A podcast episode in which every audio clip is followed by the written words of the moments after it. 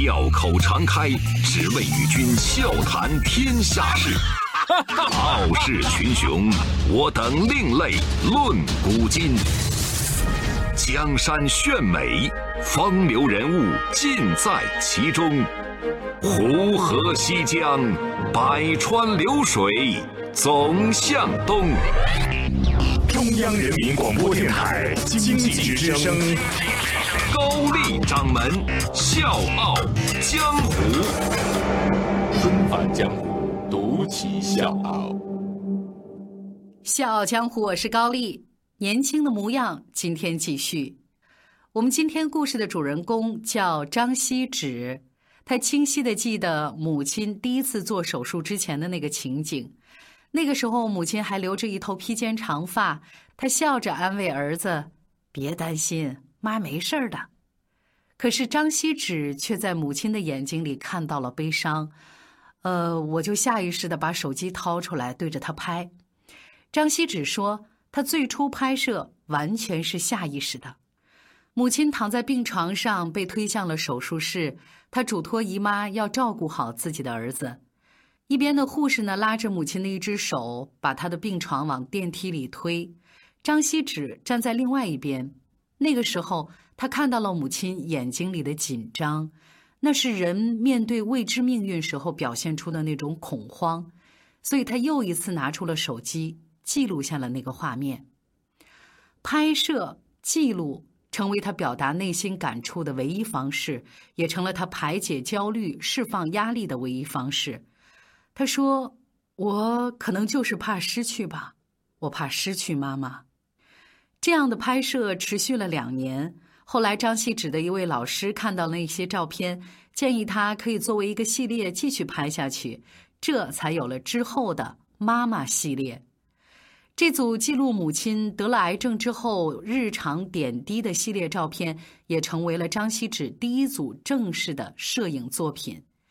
一开始，他为这组照片取名《我的母亲》，但是读起来呢，总觉得很生疏。后来呢，就用了更为亲切和简单的名字“妈妈”。最近，张锡芷的妈妈系列作品被很多家的媒体报道，被广泛传播和讨论。而实际上，这是一组在沉默当中完成的作品。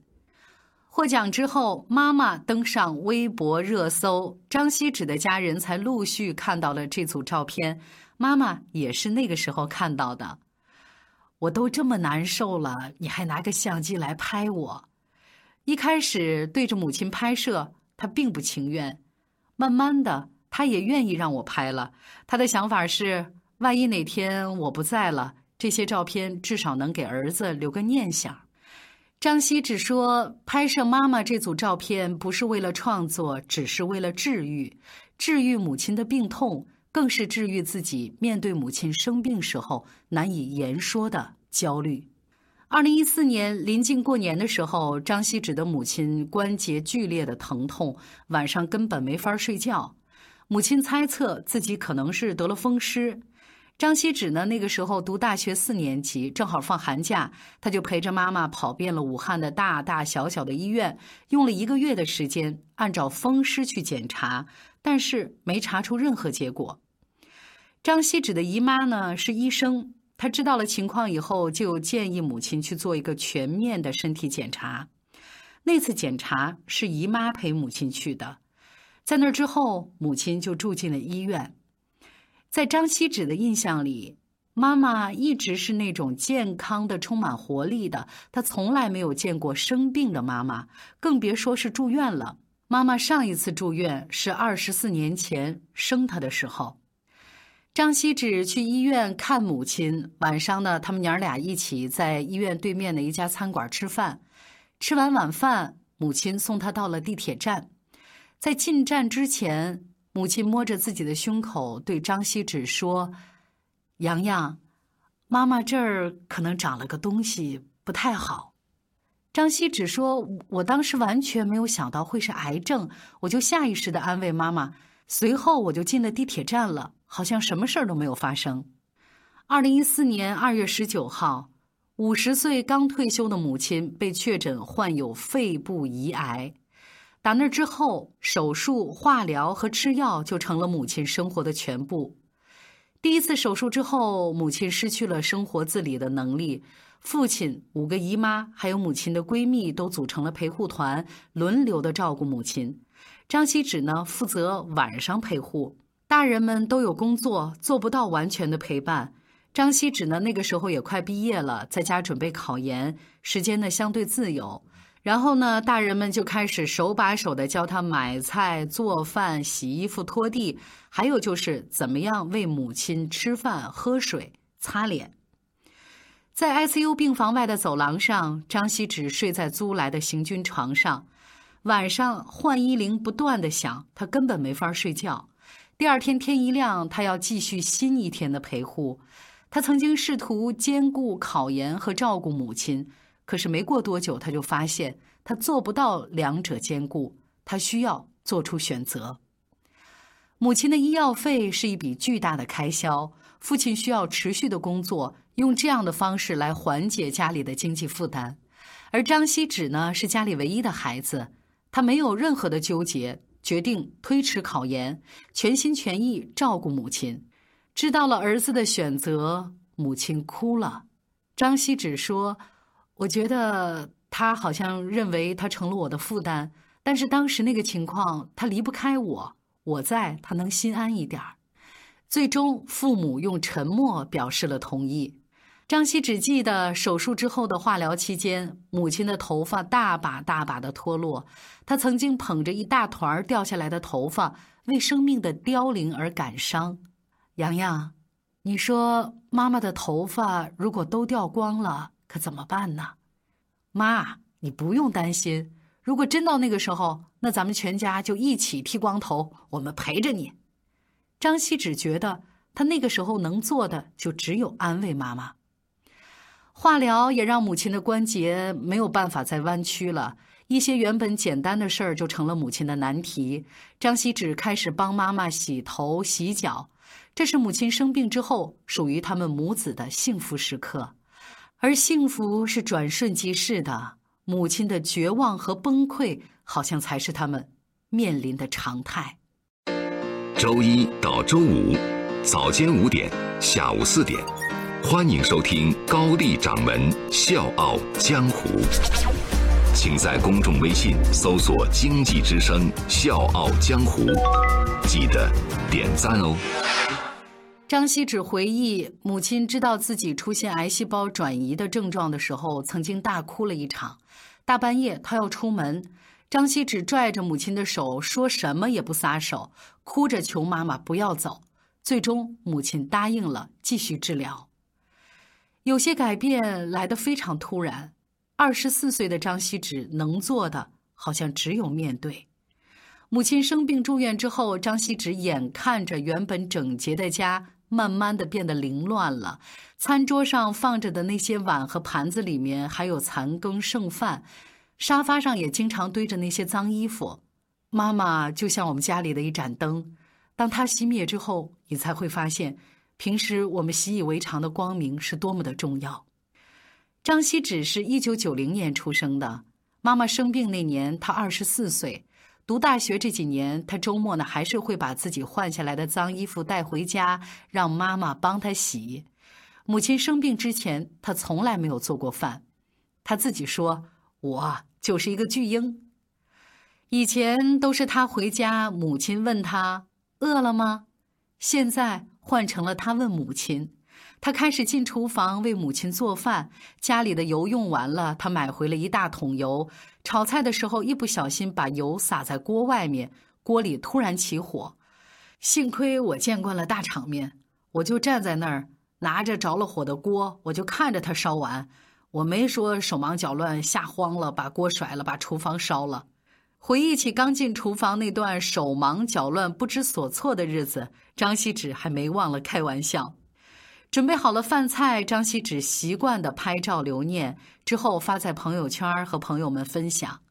几个月之后，他这样感叹：这段时间每天和锅碗瓢盆战得不亦乐乎，好歹也完成了摄影项目“张锡纸私房菜”系列。说呢，有一天张锡纸在家健身，妈妈走过来说：“儿子，你以后呢就给你喜欢的女孩做一道冰糖排骨，然后再炒两个青菜，保证就把喜欢的这姑娘搞定了，肯定比你练那些什么胸肌、腹肌要给力的多。”张锡纸眼看母亲生病之后，生活变得单调，他替妈妈安装了手机微信，手把手教妈妈用微信。用上微信之后，张锡纸想到妈妈可以看到他的朋友圈了。呀，你说他看我整天在朋友圈发那些胡言乱语，会不会又像唐僧那样念叨我呀？是的，日子就这样在继续着，泪水和欢笑就这么交织着。母亲突然生病之后，张锡纸用很短的时间完成了他和母亲之间的角色转换。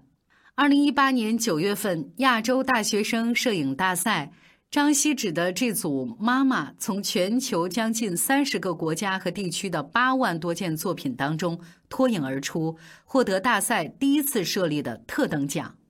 在中国人民大学新闻和传播学院副教授任月看来，这些照片是一种诉说。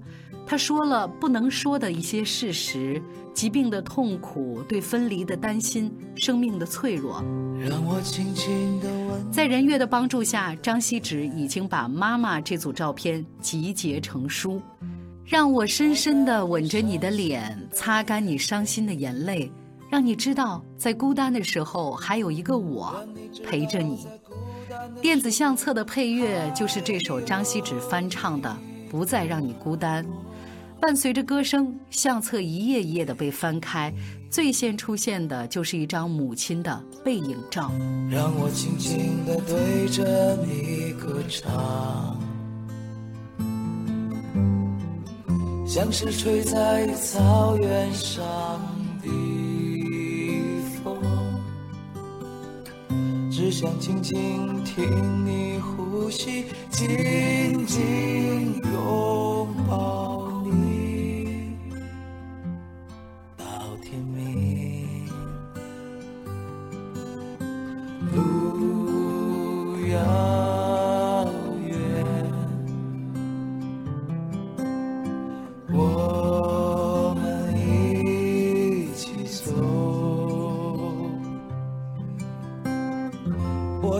想在你每个彩色的梦中，陪着你。我从遥远的地方来看你，要说许多的故事给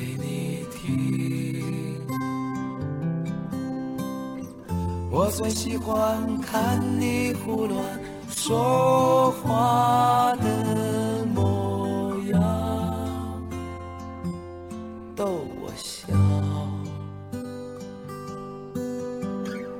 尽管有天我们会变老，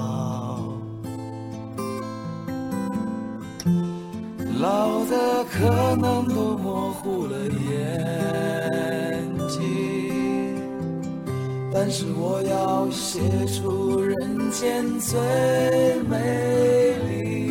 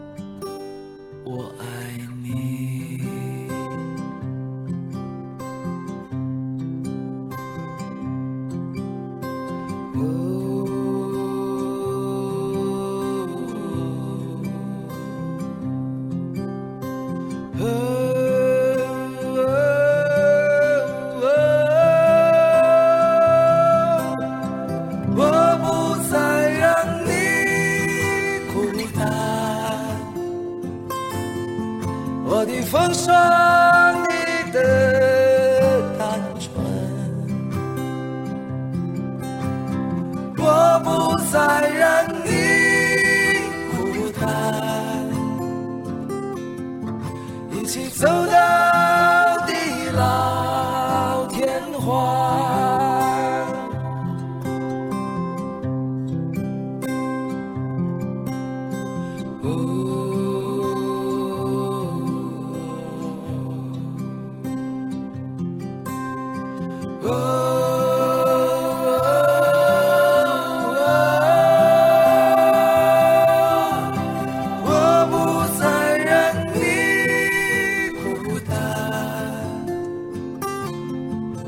的疯狂，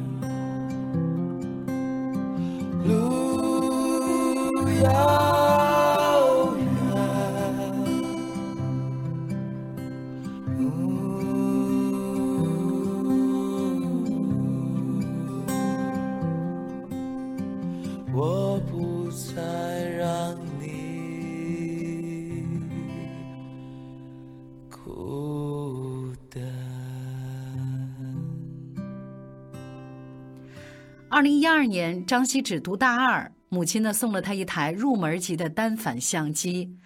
我妈看我一个表哥买了一台单反，她就想给我也买一台。她完全是出于对我的宠爱。张希芷回忆，母亲的心意她不能浪费，她就开始拿起相机拍摄。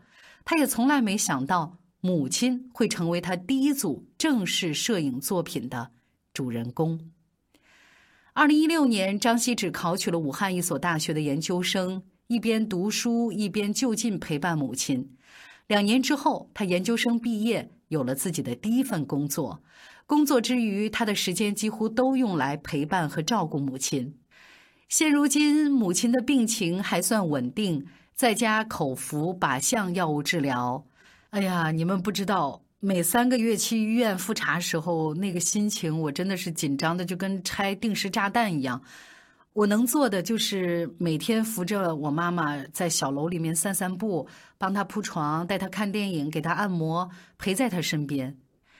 张希芷还是经常会想起小的时候，她坐在母亲的电瓶车那个后座上上学和放学那个画面，还有就是他每次回到家等着他的那桌热乎的饭菜。现如今，他最怀念的是母亲没有生病的时候，家里那份浓浓的烟火气。他说：“那烟火气能让我感到安心。”而现在，他正在做的就是维系家里的烟火气，维系生活最朴素也是最迷人的面貌。张希芷形容自己是乐观的悲观主义者，他不太愿意去设想未来，凡事尽力过好当下。这是他一直以来的生活态度，有何胜利可言？挺住意味着一切。现如今，他用这句话形容母亲得了癌症之后这将近五年以来他的生活状态，而这样的日子还会继续，妈妈系列也还会继续。小强，我是高丽，明天见。这首歌是要谢谢我妈妈的辛苦。他的泪，他掉眼泪。那年还没长大，常常让你牵挂，是我不好，你担心了吧？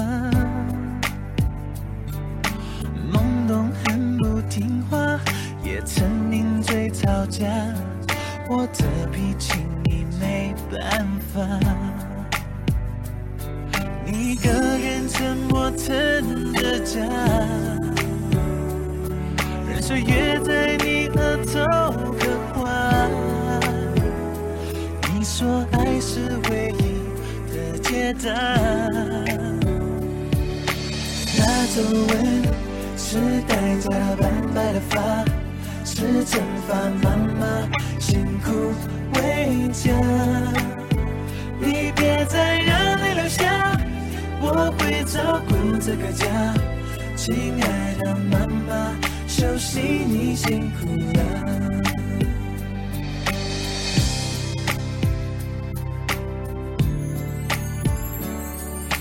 没想过天会塌，总要你等一下。有谁多晚都等我回家？伤了你的计划，无意说的谎话，你的微笑说算了吧。你一个人沉默撑着家。任岁月在你额头刻画。你说爱是唯一的解答。那皱纹是代价的斑白的发，是惩罚妈妈辛苦为家。你别再让泪流下，我会照顾这个家。亲爱的妈妈，休息你辛苦了。我知道你累，现在换我来